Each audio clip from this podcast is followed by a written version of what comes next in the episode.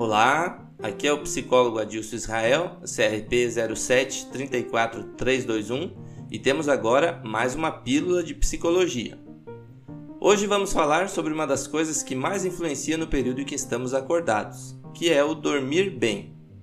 Embora todos nós sabemos da importância de uma noite bem dormida, não nos damos conta de quanto uma baixa qualidade do sono pode influenciar diretamente na nossa qualidade de vida. Seja por impactos no desempenho profissional, na alteração de humor, que afeta os relacionamentos interpessoais, e na nossa saúde física e mental. Sim, cada vez mais os distúrbios do sono têm sido associados como origem ou potencializadores de ansiedades e depressões, assim como vários outros tipos de transtornos, desde alimentares, neurológicos e psiquiátricos. Então, tirando essa parte que todo mundo sabe, mas nem sempre se dá conta, vai aqui uma coisa que pouca gente sabe. Em matéria de sono, não é você que desliga seu cérebro, é o seu cérebro que desliga você. A verdade é que o sono não é algo exatamente controlável. O sono tem muito de involuntário. Tanto que nas pessoas que têm dificuldade do sono, ele pode ser algo da ordem do totalmente involuntário. Por isso não é à toa tanto sucesso dos remedinhos para dormir. Isso porque o cérebro, pelos seus próprios parâmetros, decide se está na hora de dormir ou não. E faz isso a partir da análise do nosso ambiente, tanto interno quanto externo. Além de olhar para fora para ter sinais de que está tudo tranquilo, ele olha também para dentro, para ver se não há muitas ocupações. Sim, o cérebro não sabe se preocupar, ele acaba sempre partindo direto para a ocupação. Então, nosso papel é tranquilizar o nosso cérebro e mostrar para ele que já é possível dormir em segurança e tranquilidade. Lembrando que não é você que decide apagar o seu cérebro e ele que decide apagar você.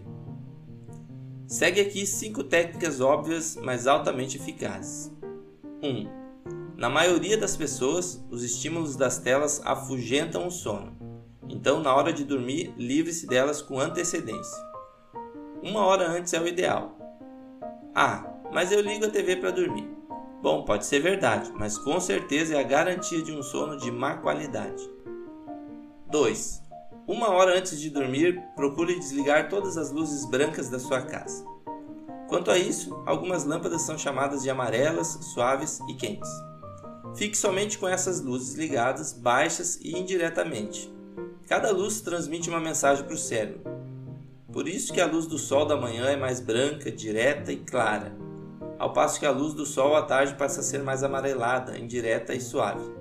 Ao meio-dia, a luz do sol é quase branca e vem diretamente de cima, enquanto que ao entardecer, o sol vai amarelando e colocando a sua luz lateralmente, ou seja, indiretamente.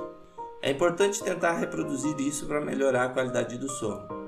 A luz branca passa ao cérebro a mensagem de que está na hora de ficar alerta, a luz amarela informa que está entardecendo, que é hora de dormir. 3. Não role na cama quando estiver com sono. Isso atrasa ainda mais o sono. Isso afasta o sono.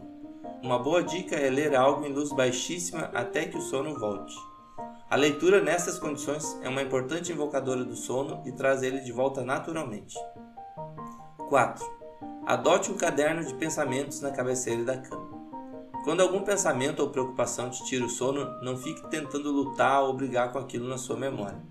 Pegue o caderno e, em luz baixa, escreva o pensamento. Isso ajuda a diminuir a ansiedade a respeito do assunto e tirar o pensamento da cabeça.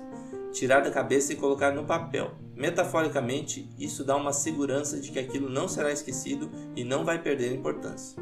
Ao colocar no papel, aquilo fica materializado fora da mente e isso nos traz tranquilidade. E 5 relaxamento guiado. Fazer isso uns 10 minutos antes de dormir.